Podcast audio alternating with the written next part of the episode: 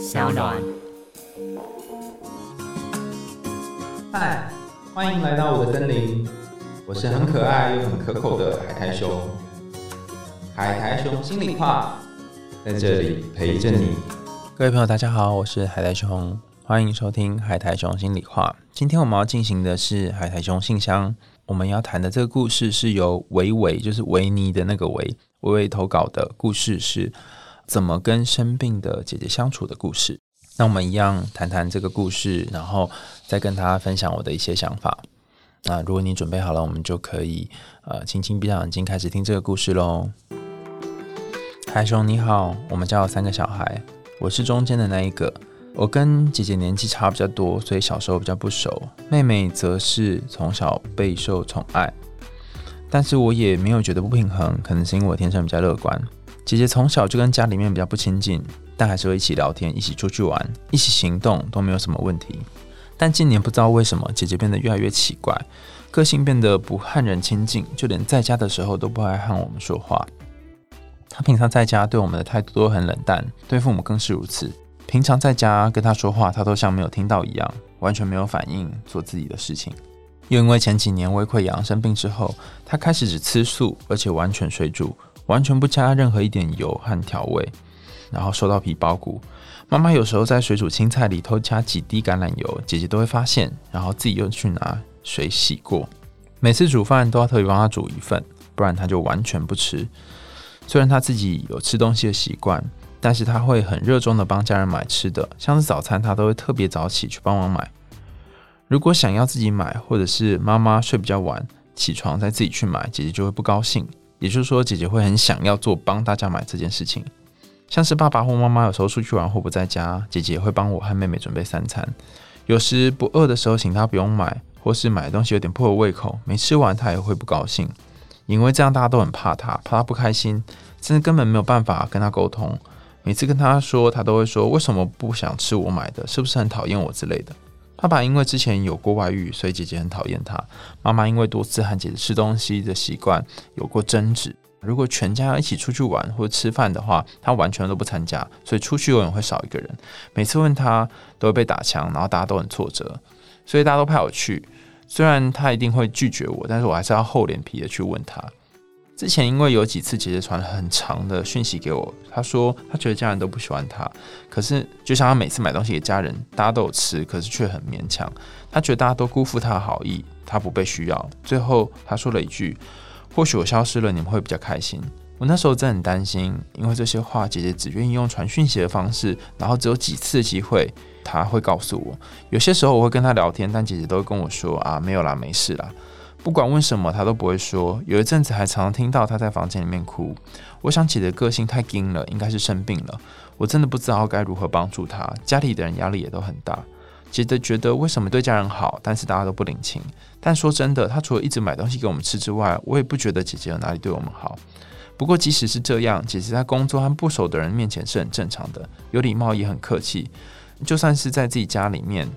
也可以不用装，就算他很讨厌父母，但是基本的尊重还是要有吧。我不懂为什么他要做这些事情。然后谢谢你看完这些，因为我思绪很混乱，所以写的有点乱，很抱歉。我想知道怎么样跟姐姐相处，到底是发生什么事情让她变这样，以及可以怎么帮助她呢？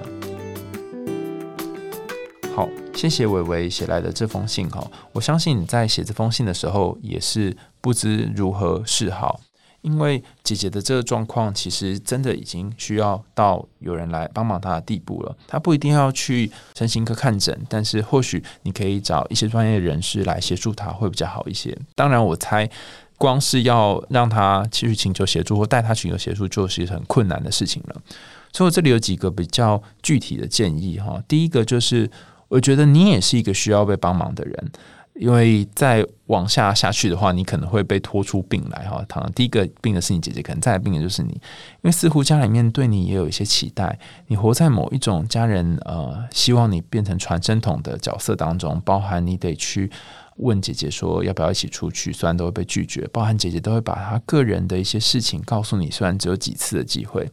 其实当这个传声筒的角色是很辛苦的，甚至在这个过程当中，你也会觉得不知所措。家人当然也都有各自的压力，可是你的压力更复杂，因为你是来自于两边的压力。你一方面很能够谅解家人跟姐姐相处有些困难，但另外一方面你也能够理解你在跟姐姐相处的时候，姐姐她有内心有个空洞，以及有些黑暗的部分被你知道，你不晓得要怎么帮忙她，然后可能还加上你自己给自己压力，你觉得你好像要在这两边做一个某个好的调停。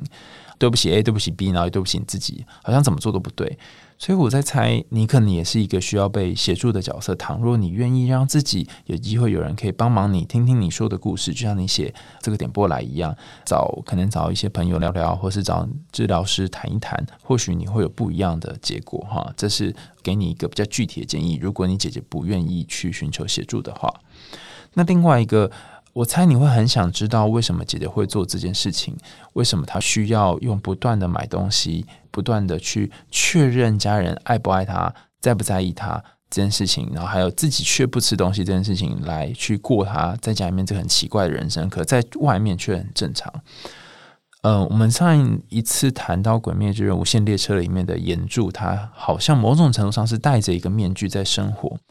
我也感觉，呃，你的姐姐她似乎某一块是戴着一个面具的。她用给出很多的食物，帮我买食物，然后甚至逼迫身边人得吃下这些食物，不吃的话就会不开心，来有点算情绪勒索嘛。家里面的人，某种程度上面，他其实也是在说：你们看我啊，你们多关心我一下，你们看看我是多么需要被爱的。他用这种方式来表达他。被爱的需求，他用自己不吃东西，然后叫别人吃东西的方式，来让别人替代性的替他吃东西。也就是说，当别人吃下东西，他就会获得满足。可能在你的姐姐心中，我虽然不认识她哈，但是我就随便猜，或许有一个空虚的部分，她需要被填满的。她有一个很想要人家了解的、知道的、看见的那个内心。就像是岩柱跟他父亲的关系，他希望父亲认同他，他希望父亲看见他，他希望父亲能够赞扬他加入了鬼杀队变得很强。可是父亲却背对他，这个背对他的父亲让他心中形成了一个小小的影子。可是当他转身回去跟他的弟弟谈，诶，刚刚跟父亲聊了什么的时候，他却装作过度镇静，好像没发生什么事的样子。在那一刻起，他就戴上了面具。所以你问我说：“姐姐发生了什么事？”我可能因为我不是她，我也不认识她，所以我没有办法告诉你。但或许姐姐在某一刻的人生当中，她意识到可能是他跟爸爸的关系，或他发现了爸爸的一些事情，生活当中他自己发生的，他的人际关系他发生的事情，让他学会了一个技能是。我必须把一个真正的需求藏起来，藏在内心很深很深的地方，然后戴上某一个面具，就像岩柱一样，他把被爸爸的需求藏起来，然后戴上了好像要照顾弟弟，好像要呃为家光宗耀祖这个面具，然后来扩大他的人生。只是他采取的方式是让你们觉得很生病的方式，因为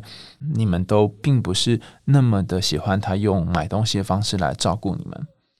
其实买东西这件事情也是一个有点像是付出的概念，可这个付出是为了获得某一种饱足感。那这个饱足感。看似是买东西要让你们获得饱足感，但实际上是他或许有一个很巨大的饥饿，是他长期以来吃水煮餐或者是吃很少的东西，然后在心中一直没填满的那个骨瘦如柴的饥饿的部分，他需要透过其他人的肯定或者透过家人的喜欢而填满的部分。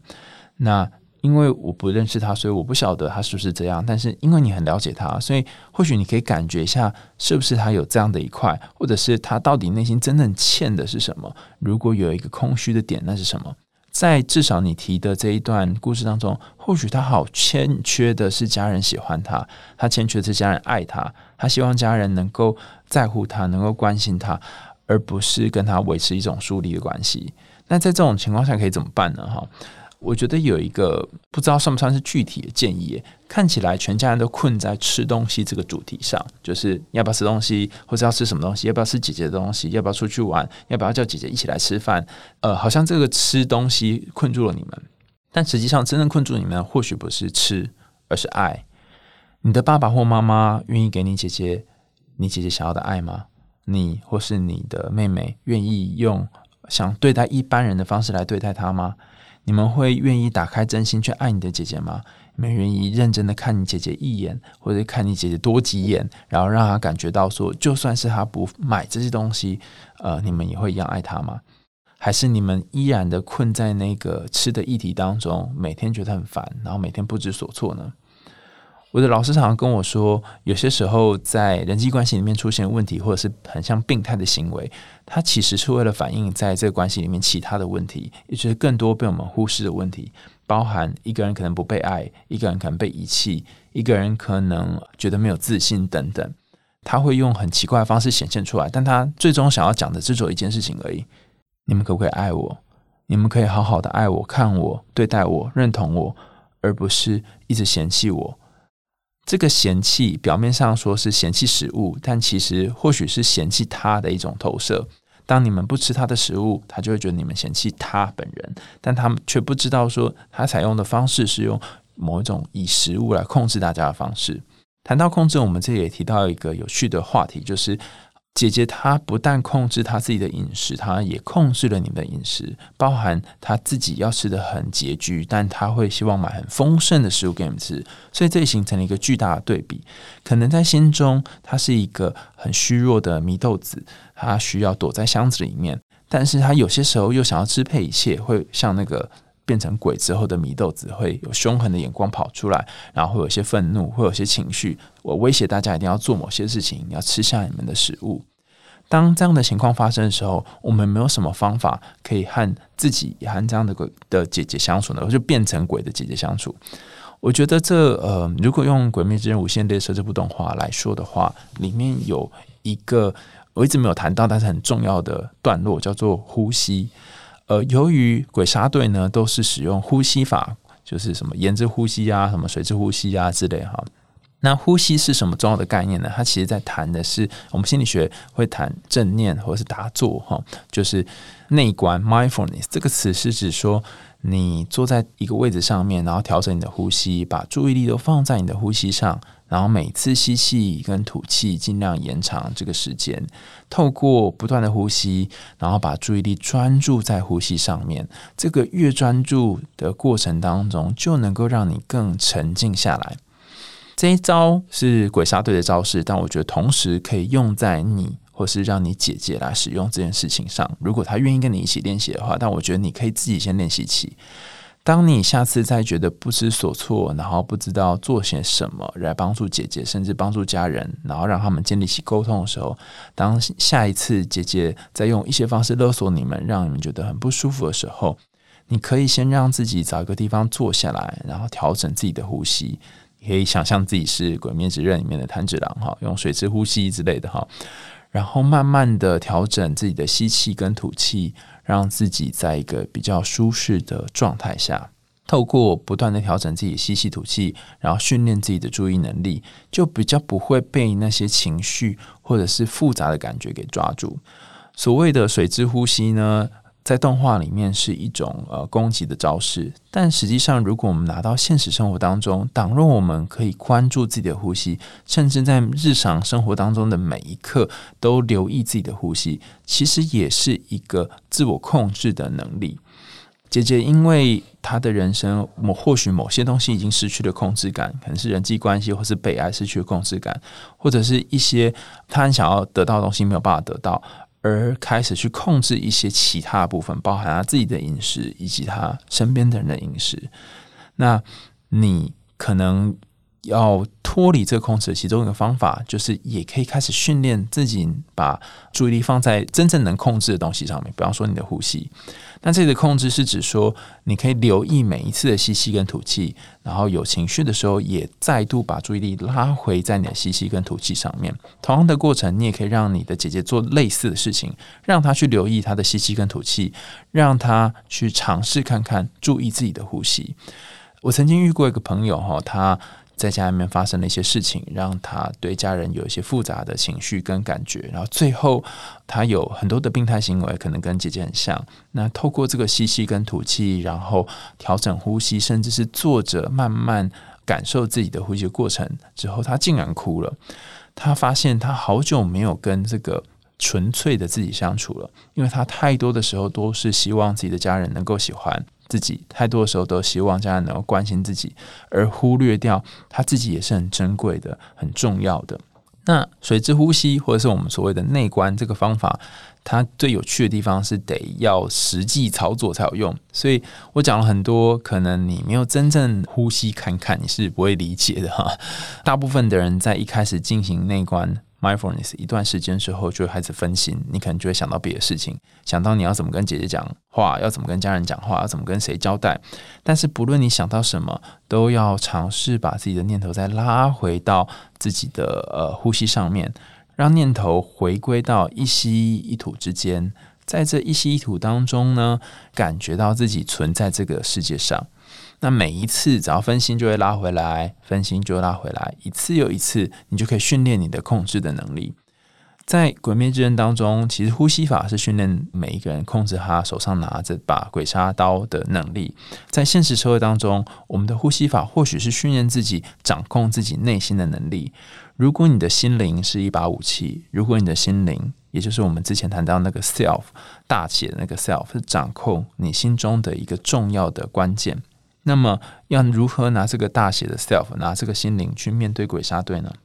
要如何拿不确定该做什么的自己，进退维谷的自己去面对那一个好像很想要讨好大家，但是却又限制大家的姐姐呢？其中一个方式就是透过调整自己的呼吸，然后让自己活在当下。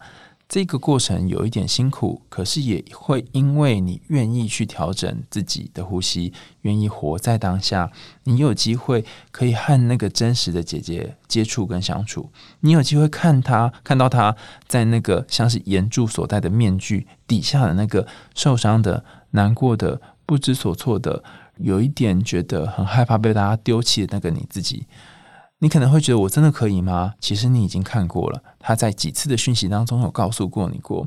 那这不是说你一定要把那个黑暗部分挖出来，你要把那个脆弱它挖出来，而是当他在那里的时候，当那个脆弱在现场的时候，其实你只要在那里就可以了。你只要在他旁边陪着他，就像是炭治郎跟我西善一伊之助一样，在岩柱最后过世的时候，在他身边陪着他一样，就只是这样就好了。听他说话，听他想要什么。你甚至不用替他再多做点什么，不用让爸爸妈妈再替他多说点什么或关注点什么。你只要做好你的角色，因为你已经很辛苦了。你必须在这三个人之间取得平衡，在你自己还有他们两方之间取得平衡，这是很累的事情。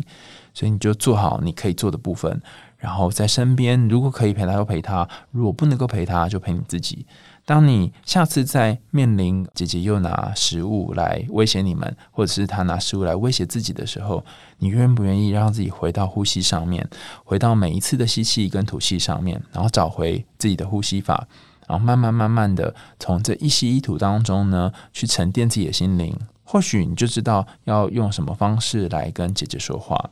有些时候，我们就是必须得面对很多事情是没有解决的方法。就像在《鬼灭之刃：无限列车》的最后，你会发现岩柱还是没有消灭掉上旋的鬼，他没有消灭掉那只鬼，可是实际上他却已经用了一个方式，是燃烧他的生命，然后奉献他自己，拼死拼活跟这个鬼奋力一搏。所以我在想，或许你的姐姐心中也有一个已经正在燃烧的、已经很拼命的、很努力的想要活下去的自己，她正在拼命的打仗。这时候，你可能就像身边的炭治郎一样，什么忙也帮不上。你愿不愿意允许自己是一个什么忙也帮不上的角色？你愿不愿意只是陪在他身边，然后看着他一直很奋力的跟这个鬼战到最后一刻，甚至经历了某一种心灵上面的死亡？如果你愿意做这件事情，呃，岩柱就会把他生命当中最重要的一些话托付给你，告诉你，然后告诉你的身世，告诉你该做的事情。而不是让你把你的目标一直放在岩柱的身上。在动画当中，岩岩柱最后讲了一段话，因为炭治郎想要了解火柱神乐到底是什么东西，所以他想要询问有关的资讯。那岩柱告诉他说：“你可以到我的老家去看看，因为里面可能藏着一些我们所不知道的东西，或者你所不知道的东西。所以我希望你有机会可以做这件事情，就是当你在过度关心姐姐的时候，或是不知道怎么办的时候，你可以把一些资讯呢，一些力量，力量放回你自己的身上，然后看看姐姐真的想要跟你说的是什么。或许她告诉你的事情当中，会反映出你自己现在生命当中必须面对的课题。”好，今天的海棠信箱就到这里喽，我们下次见，拜拜。